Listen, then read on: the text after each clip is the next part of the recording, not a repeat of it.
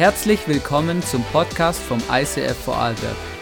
Wir wünschen dir in den nächsten Minuten eine spannende Begegnung mit Gott und viel Spaß.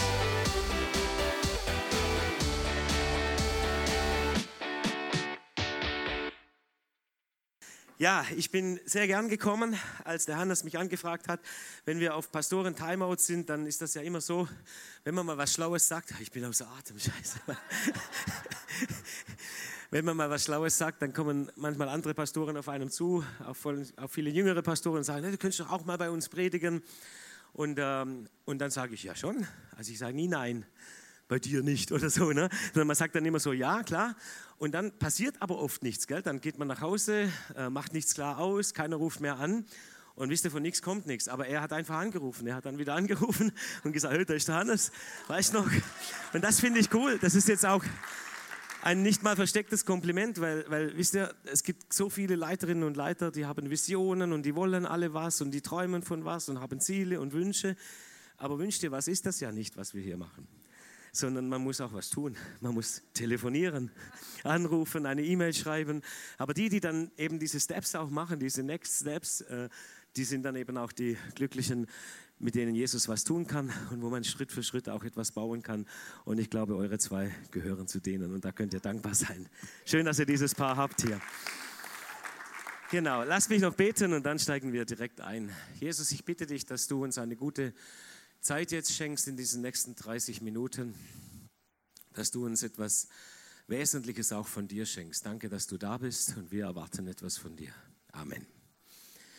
Ja, im Sommer sind Sibylle und ich auf einer Konferenz gewesen und äh, da habe ich Johannes Hartl getroffen und wir haben, oder er hat dann gesprochen auf dieser Konferenz, wir haben uns danach noch unterhalten und er hat eine Geschichte erzählt von einem jungen Mann, der schwul ist und der wegen seiner Homosexualität viel Ablehnung erfahren hat. Das hat mein Herz berührt, schon als er diese Geschichte erzählt hat.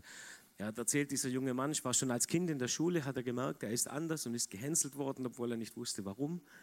Und dann, als er so, so ein Teenager war mit 16, 17, äh, er, er, konnte gut Fußball spielen, aber er hat sich nie getraut, in den Verein reinzugehen, weil er wusste, wenn die rauskriegen, dass ich schwul bin, dann mobben sie mich. Und deswegen ist ein guter Fußballer eben nicht aufs Feld gegangen. Und bei der Feuerwehr hat er schon gar nicht versucht, diese starken Kerle, diese echten Kerle, hat er sich schon gar nicht beworben. Später ist es ein bisschen einfacher gewesen in seinem Leben. Er hat die Biografie so erzählt. Er ist so 24, 25, hat er eine Ausbildung zum ähm, kaufmännische Ausbildung gemacht, im Büro gearbeitet. Und im Büro ist er nie gemobbt worden, aber er war irgendwie, weil er schwul war, immer etwas Besonderes. Und das wollte er eigentlich gar nicht sein. Seine tiefste Sehnsucht war, dass ihn die Menschen einfach annehmen, weil er Steffen ist oder wer auch immer. Und äh, im Büro war es dann so, er war immer etwas Besonderes, vor allen Dingen für die Frauen, weil Frauen stehen manchmal komischerweise auf schwule Männer. Also ich weiß auch warum, aber, aber da kann man ja nichts passieren, gell, bei schwulen Männern. Aber, aber das, das wollen die manchmal auch nicht, wisst ihr? Die, die stehen gar nicht immer so drauf, die, die schwulen Männer, dass sie etwas Besonderes sind. Die wollen ja auch einfach nur sein wie wir alle. Sie wollen einfach nur angenommen sein. Und die Geschichte hat mich berührt, wie Johannes sie erzählt hat, aber am meisten, und da bin ich dann etwas sprachlos gewesen, hat mich seine Frage am Schluss berührt, die ich euch auch stellen würde. Und die lautete, würde dieser junge Mann auf seiner Suche nach Annahme und Liebe zu uns in die Kirche kommen? Und wenn er kommen würde, würde er dort finden, nach was sein Herz sich so sehr sehnt. Und dann ist es genau so ruhig geworden auf dieser Konferenz der Theologinnen und Theologen und geistlichen Leiterinnen und Leiter. Das war der christliche Konvent Deutschland. Da war fast alles zusammen. Jede Bewegung saß am Tisch und hat kurz innegehalten über diese Frage. Und man muss ja nicht jeden Sack, den man aufbindet, gleich wieder zuknüpfen. Jetzt lassen wir das einfach mal so stehen, die Geschichte. Ich möchte euch in eine andere Geschichte mit hineinnehmen und dann kommen wir nochmal darauf zurück. Aber behaltet das mal so im Hinterkopf oder Hinterherz, weil die Geschichte geht mir nicht nur in den Kopf. Ich möchte euch eine Geschichte mit euch anschauen, die ist von Jesus.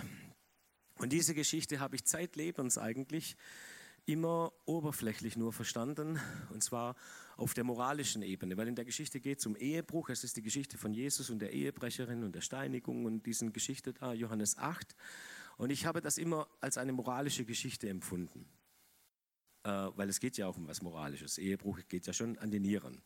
Und ich glaube, dass diese Geschichte viel, viel tiefer ist. Aber lasst uns mal reingehen in diese Geschichte. Also ihr müsst euch das so vorstellen, am Tag vor dieser Geschichte hat Jesus zusammen mit seinen Jüngern draußen übernachtet. Das geht bei denen besser als äh, in Österreich, weil da ist nicht so kalt. Also da war es schön warm und so weiter. Ölberg kann man gut draußen schlafen. Und da haben sie übernachtet und dann geht es los in Johannes 8, Vers 2. Schon früh am nächsten Morgen war er wieder im Tempel. Also viele Menschen drängten sich dann um ihn er setzte sich hin und lehrte sie. Jesus, von Jesus ist die Rede. Und da schleppten die Schriftgelehrten und Pharisäer eine Frau heran, die beim Ehebruch erwischt oder überrascht worden war.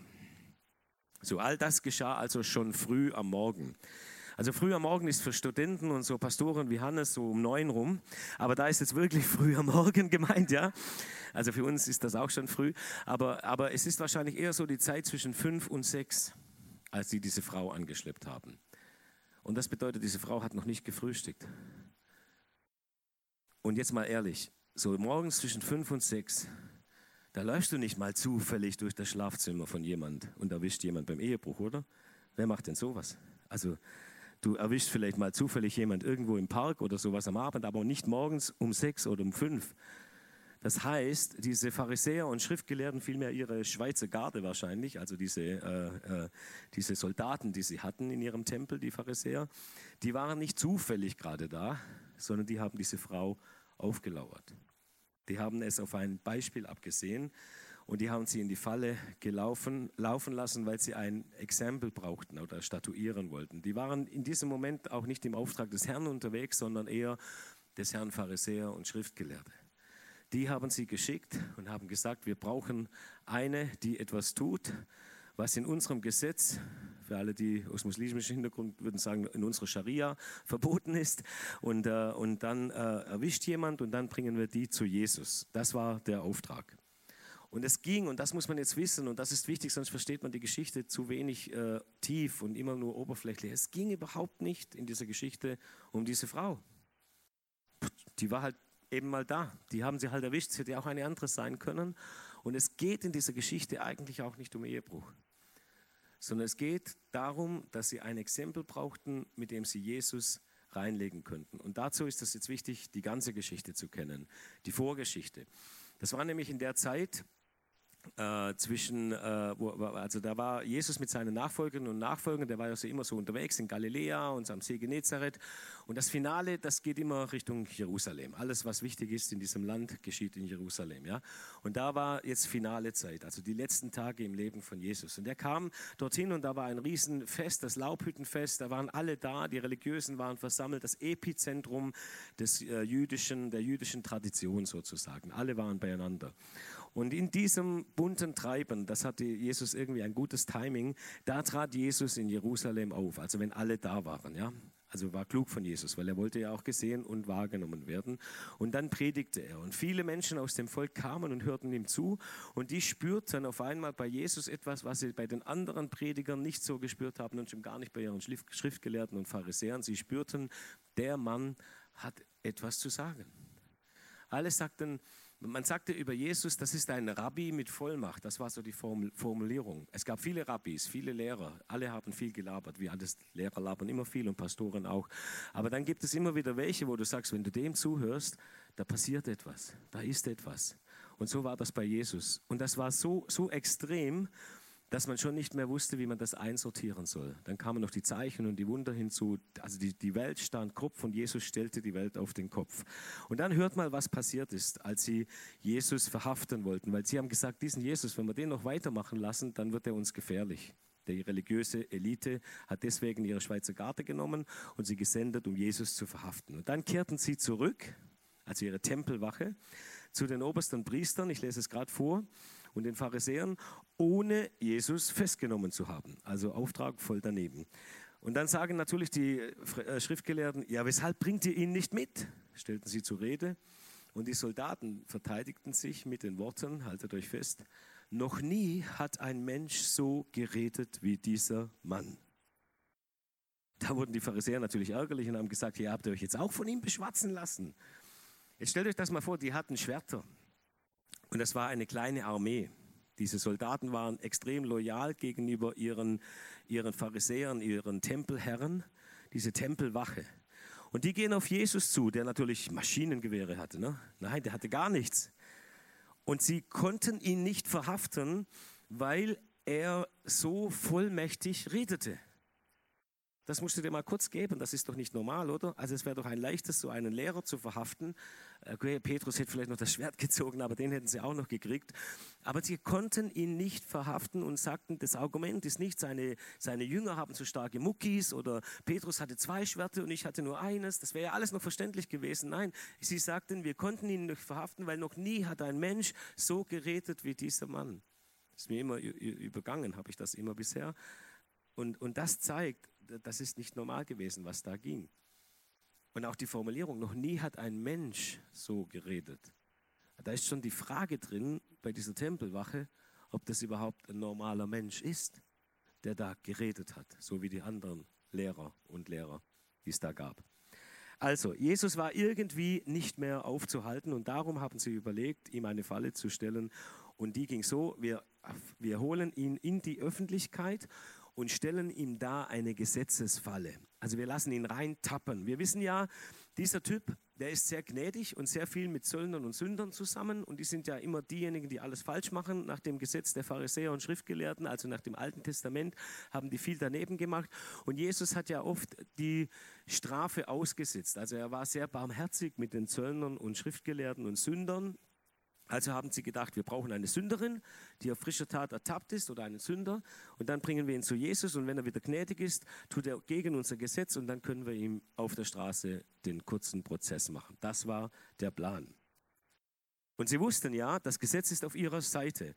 Und da muss ich jetzt eine Nebenbemerkung machen. Ich, ich rede heute über das Alte Testament. Und das Alte Testament, das hat Phasen, also da, da gibt es Passagen, wenn du das Neue Testament noch nicht dabei hast und Jesus nicht kennst, dann hört es sich das, ich sage nochmal dieses schwierige Wort, dann ist das wirklich manchmal so ein bisschen Scharia-mäßig, also mit Steinigung und, äh, und Recht und Ordnung durchsetzen. Also, und damals war es ja auch so, da war ja natürlich die kulturelle Geschichte und die religiöse Geschichte nicht getrennt voneinander. Das heißt, wenn da stand, dass die zu steinigen ist, dann war das exekutive Gewalt, die da angewandt wurde und das wurde auch angewandt und da war keine Trennung von Staat und Kirche, so wie wir das heute haben und das ist auch gut äh, so, dass das so ist. Und da steht zum Beispiel im Alten Testament, wenn ein Mann mit einer Frau, mit der Frau eines anderen schläft, und das ist da passiert, und man ertappt sie, dann müssen beide sterben. Duldet keine solche Schandtaten in eurem Volk. Und ein zweites Beispiel trifft ein Mann in der Stadt eine junge Frau, die verlobt ist, also schau, bei Verlobten gilt das, und er schläft mit ihr, also mit dem falschen Mann, also mit der falschen Frau in dem Fall, dann sollt ihr die zwei aus der Stadt bringen und steinigen. Das heißt, die religiöse Rechtslage die war klar und eindeutig. Die schriftliche Überlieferung, das wussten die Pharisäer, auf die sich ihr ganzes System stützte, die wies an, diese Frau zu steinigen, nach dem, was passiert ist. Und die schriftliche Überlieferung, und das müssen wir jetzt kurz aushalten, ist das, was wir heute die Bibel nennen, allerdings ohne das Neue Testament. Und um nochmal mit meinem Scharia, weil ich das fast jetzt aufgemacht habe, muss ich es auch zumachen. Das Alte Testament ohne das Neue Testament hat fast was Koranmäßiges. Und ich sage immer, das Problem der Muslims ist nicht, dass sie denselben Gott haben wie wir. Also sie glauben ja auch an den Gott Abrahams, Isaaks und Jakobs. Nur ihrem Koran fehlt das Neue Testament. Ihrem Koran, jetzt sage ich es mal ein bisschen kritisch, fehlt Jesus. Sie haben Mohammed und Mohammed war ein Kriegsheld und wir haben Jesus und Jesus ist ein Friedensstifter. Und wenn wir das Alte Testament lesen, dann lesen wir es immer von Jesus her. Das ist wichtig. Sonst kannst du auch sagen, hey, der hat doch auch einen Stein genommen und den Goliath getötet. Könnte ich das nicht auch mal mit meinem Nachbarn machen? Äh, oder so, ne? Das geht nicht, weil Jesus ist immer der Sieger. Also Jesus steht über dem. Er ist das Wort, er ist der Maßstab. Und das fehlt äh, den Menschen im, im, muslimischen Glauben, im Islam.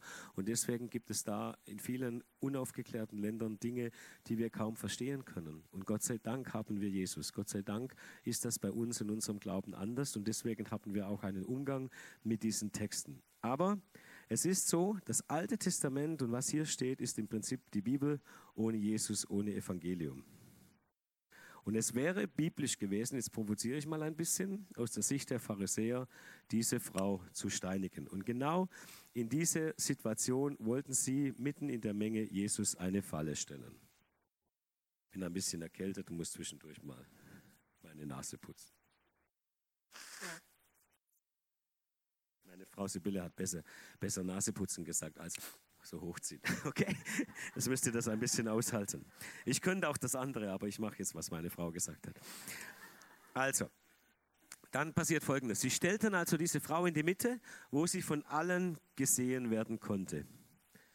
So schön ist das für sie jetzt wahrscheinlich nicht, weil morgens um fünf, sechs hast du auch noch nicht die Zeit gehabt, ins Bad zu gehen, dich zu schminken und schön anzuziehen. So stand die Frau da, halbnackt, schätze ich mal.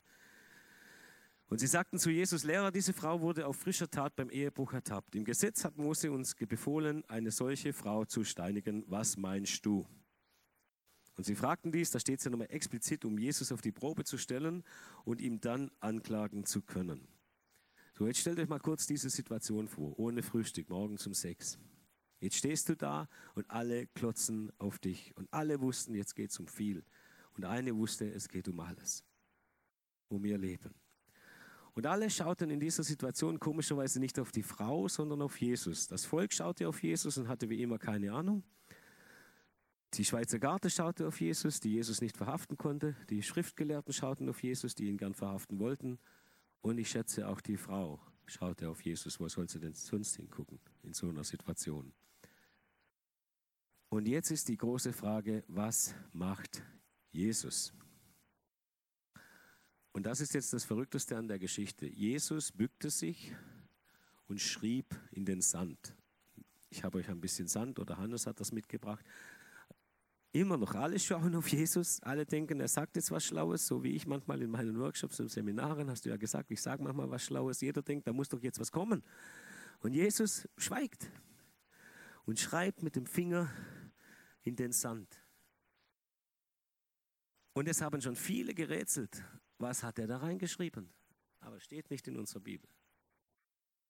Und ich vermute, es geht gar nicht darum, was er in den Sand gekritzelt hat. Vielleicht war es nur gekritzelt.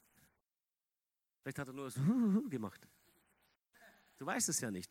Ich glaube aber, ich bin zu tief. Wenn wichtig wäre, was er geschrieben hätte, dann würde das in der Bibel stehen. Ich vermute, es geht nicht so sehr darum, was er in den Sand geschrieben hat, sondern dass er in den Sand geschrieben hat. Denn wer in den Sand schreibt, oder was in den Sand geschrieben wird, um es mal so zu sagen, das ist nicht in Stein gemeißelt. Da kommt ein Wind, dann ist es weg. Weg. Und das hat eine Bedeutung, vor allen Dingen für diejenigen, die schlau waren in der Geschichte, und das waren nur die Gesetzeslehrer und Pharisäer und Jesus. Alle anderen waren nicht so gebildet und konnten das jetzt nicht verstehen, was hier losgeht. Aber ich glaube, da gibt es eine Erklärung. Und zwar, was auf Erden geschrieben wird in Sand, hat nie Bestand in einem Land, in dem so viel Sand ist und so heiß ist, wo so schnell der Wind drüber fegt. Es ist nicht in Stein gemeißelt, aber es geht noch tiefer.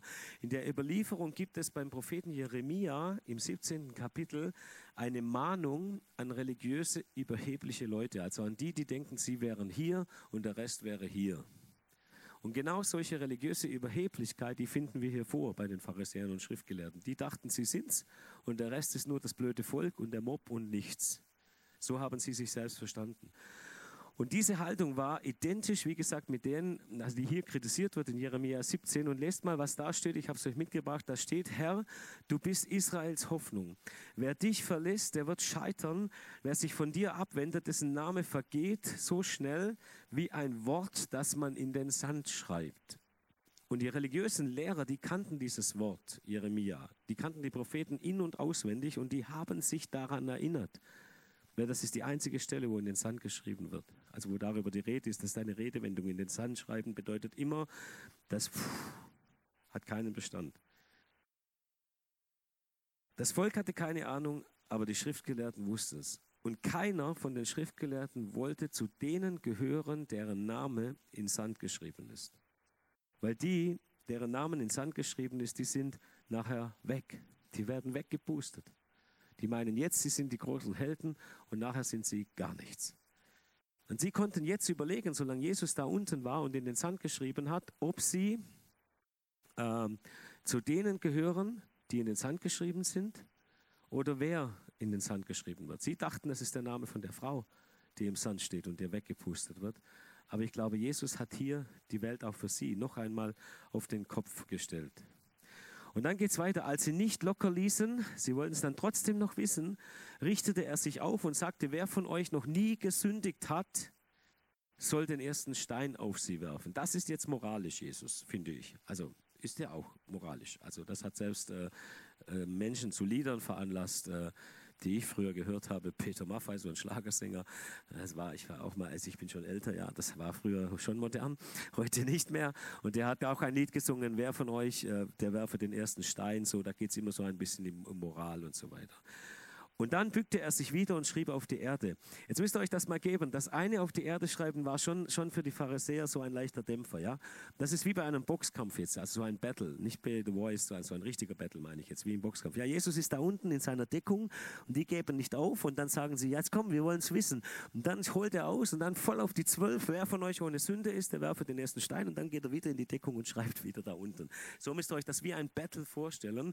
Und dann haben sie angefangen zu taumeln. Als sie da voll auf die Zwölf das mit diesem Wer von euch ohne Sünde ist bekommen haben, dann sind sie nicht mehr stehen geblieben und reihenweise umgefallen. Das steht dann so in der Bibel, als die Ankläger das hörten, gingen sie einer nach dem anderen davon, ich sage jetzt zu Boden.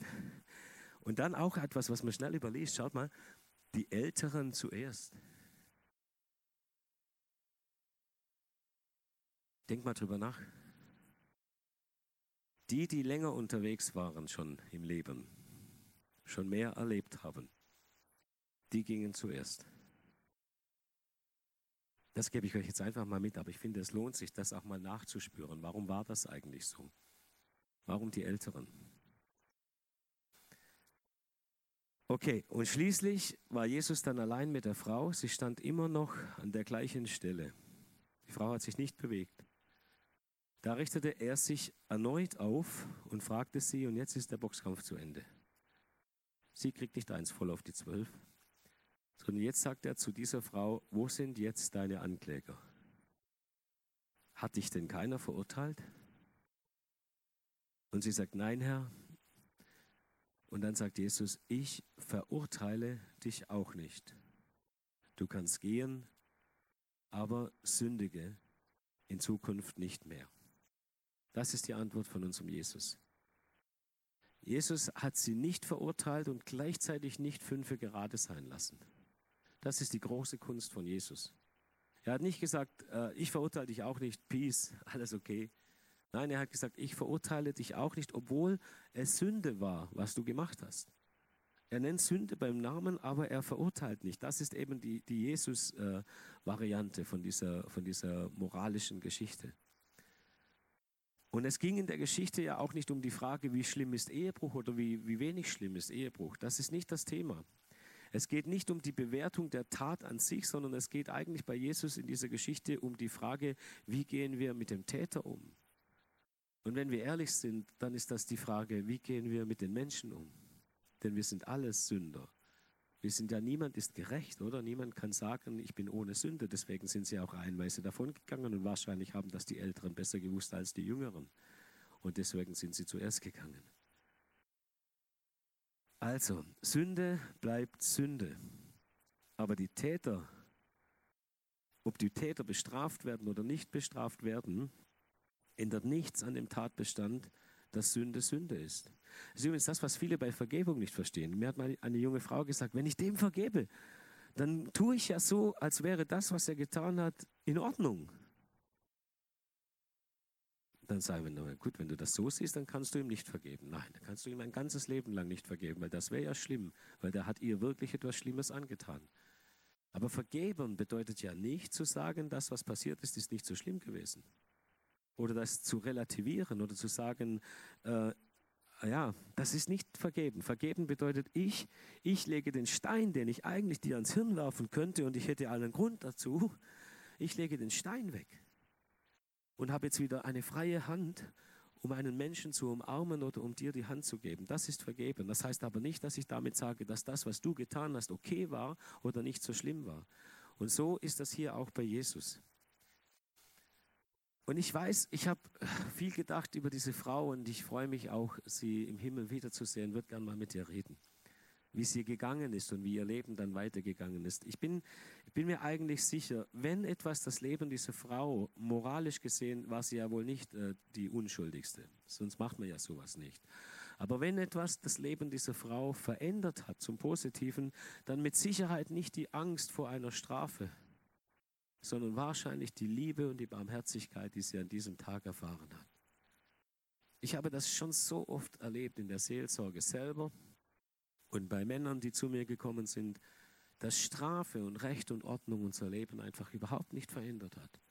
Aber Liebe, Annahme und Barmherzigkeit, die tief ins Herz hineingeht, hat oft auch zu moralischen Veränderungen im Leben von Männern und Frauen geführt. Und ich glaube, ich will es einfach mal so glauben, auch wenn es nicht jetzt in der Bibel überliefert ist. Ich glaube, dass das das Leben dieser Frau verändert hat.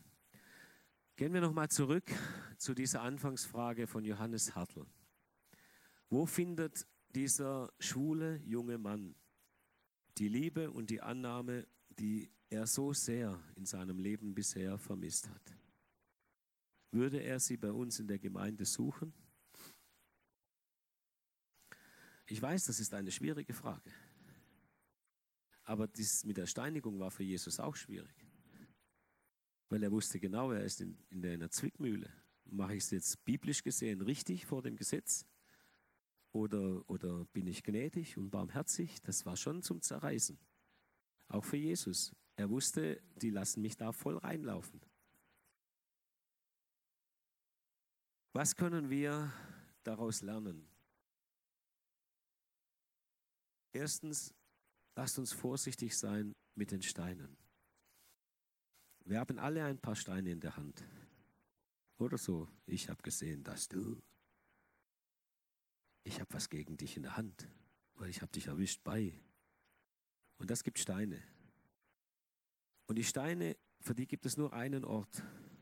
Und der ist da hinten, wo das Kreuz steht. Da müssen unsere Steine hingeworfen werden. Da kannst du sie, wenn du willst, auch dagegen werfen. Also ich weiß nicht, ob das geht, ob eine Scheibe dahinter ist, aber Steine muss man manchmal werfen. Da werft sie, werft sie in einen See, werft sie in den Wald, schaut nur, dass keiner hinterm Baum steht und, und, und sagt, scheiß drauf, aber ich schmeiße es zu Jesus. Aber nicht mehr dem anderen an den Kopf. Steine werfen gehört nicht zum Lifestyle von uns Christen, ihr Lieben. Das hat Jesus ganz klar gemacht in dieser Geschichte. Wer von euch ohne Sünde ist, bist du das? Also nein, also Schluss mit Steine werfen. Das ist das Erste. Steine, aber sie müssen wohin? Ich habe nicht gesagt, behalte deine Steine. Sonst wirst du irgendwann so schwer vor lauter Steinen. Du musst die Steine loswerden, aber das geht am, Teusch, am Kreuz. Tausch deine Steine gegen seine Liebe und Barmherzigkeit und, und so weiter. Das ist das Erste. Das zweite, Barmherzigkeit und Gnade wiegen schwerer als Recht und Ordnung. Das haue ich jetzt einfach mal so raus, weil ich es zutiefst glaube. Und wenn du mal wieder nicht weißt, was du tun sollst, ob du mehr auf Recht und Ordnung oder mehr auf Barmherzigkeit und Gnade setzen sollst. Und es ist wirklich manchmal schwierig. Aber warum sollen wir, wenn wir doch eh einen Schwerpunkt machen müssen und eine Entscheidung treffen müssen, uns nicht für Barmherzigkeit und Gnade entscheiden? Auch wenn es uns manchmal zum Zerreißen ist. Aber Jesus hat es auch getan. Also wenn du unsicher bist, dann geh lieber auf die Jesus-Seite, als auf die Seite dieser Besserwisser-Theologen und ganz genau biblischen und so weiter und so fort. Geh lieber auf die Jesus-Seite, da sind wir sicherer. Ich habe mich für die Jesus-Seite entschieden und ich glaube, dass das richtig ist. Also auf jeden Fall sicher. Drittens, Sünde wird durch Barmherzigkeit von Jesus nicht verharmlost, sondern vergeben. Also es geht nicht um die Frage, wie schlimm ist Ehebruch. Ehebruch ist immer noch gleich schlimm nach dieser Geschichte. Aber Sünde ist nicht zum Bewerten da, ihr Lieben, sondern Sünde hat nur eine, eine, es gibt nur eins, was wir mit der tun können. Und das ist zu Jesus bringen und sich vergeben lassen. Das ist das Einzige, was wir mit der Sünde. Sünde ist garantiert nicht da, um sie zu sammeln und dem anderen, um, sei mal, ins Gesicht zu hauen oder um die Ohren zu schlagen, sondern sie ist dazu da, vergeben zu werden. Viertens, Und dann habe ich noch fünftens, und dann sind wir schon am Ende. Was können wir daraus lernen? Das Evangelium, ihr Lieben, ist eine gute Nachricht für alle Menschen. Es ist auch eine gute Nachricht und es muss auch eine gute Nachricht sein für den schwulen jungen Mann, von dem Johannes Hartl erzählt hat. Und wenn es das nicht ist, dann ist das Evangelium nicht eine gute Nachricht für alle Menschen. Was das bedeutet, dem bin ich selber noch am Nachspüren. Ich habe keine schlauere Antwort als alle anderen, aber ich habe ein Herz voller von Jesus kommender Liebe und Barmherzigkeit. Und ich, ich wünsche mir so, dass wir lernen, dass die Liebe und die Barmherzigkeit größer ist als die Verurteilung. Und ich behaupte, dann können Menschen zusammen in einem Raum sein, die bisher noch nicht glauben, dass sie zusammen in einer Familie sein können. Und ich glaube, dass da noch was kommt, aber ich kann es euch auch noch nicht sagen. Aber Jesus tut da gerade etwas in unseren Herzen. In meinem zumindest, vielleicht auch in eurem. Und fünftens und letztes, es ist nicht unsere Aufgabe, ihr Leben zu bewerten, sondern es ist unsere Aufgabe zu vergeben. Du fragst dich ja, wie ich auch, ja, was soll ich jetzt machen? Und ich stelle fest, wir sind immer wieder am Bewerten. Wie schlimm ist das jetzt? Muss ich jetzt eingreifen? Auch wir Pastoren versuchen dann immer wieder zu bewerten. Aber wer bewertet, wisst ihr, der bewertet halt auch. Also ist gar nicht ohne. Die evangelische Kirche bei uns in Deutschland, die, hat, äh, die bewertet im Moment äh, das Thema mit der Homosexualität ganz anders und hat, hat eigentlich den Boden verlassen, auf dem die Mehrheit der Christenheit weltweit steht. Das kann auch passieren, versteht ihr? Wer bewertet, muss ja sagen, das ist so schlimm und das ist so schlimm. Und dann entsteht dieser ganze moralische Mist, der uns dann trennt und der Entzweiungen und Gemeindespaltungen verursacht. Ich glaube, wir müssen weniger bewerten und mehr lieben. Wir müssen wahrscheinlich weniger bewerten und mehr vergeben. Allerdings, wer vergeben muss, der muss auch über Sünde sprechen, weil sonst gibt es nichts mehr zu vergeben. Also das heißt nicht das Kind mit dem Bade ausschütten, aber die Sünde beim Namen nennen und dann nicht bewerten, sondern einfach vergeben. Also wenn du dich fragst, was soll ich tun, dann lerne zu lieben und lerne zu vergeben. Und du bist ganz nah dran an Jesus. Amen. Wollen wir noch beten und dann zusammen einfach zu diesem Jesus singen? Lasst uns aufstehen.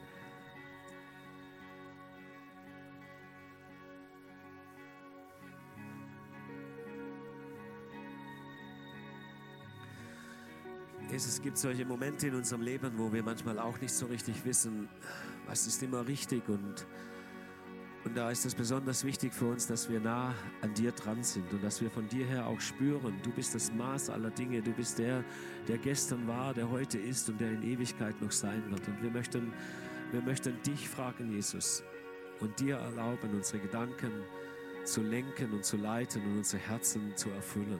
Und wenn wir jetzt auch singen, wer ja, dieses wunderschöne Lied, was jetzt kommen wird, dass wir, dass wir unsere Identität einfach in dir haben, Herr Jesus, dann bitte ich dich, dass du eine ganz große Portion deiner Liebe und Barmherzigkeit und Gnade in diesem Lied voll in unsere Herzen hineinfließen lässt, dass wir ausgefüllt werden mit einer ganz großen Portion Liebe, Barmherzigkeit und Gnade.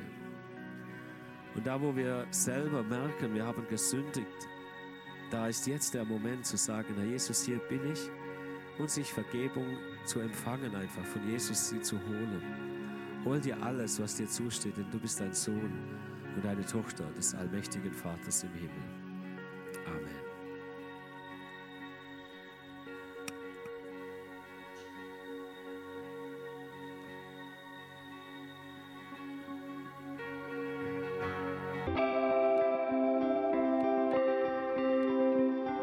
Wir hoffen, dass dir diese Predigt weitergeholfen hat. Wenn du Fragen hast, schreib uns eine Mail an info at icf-vlbg.at. Alle weiteren Informationen findest du auf unserer Homepage.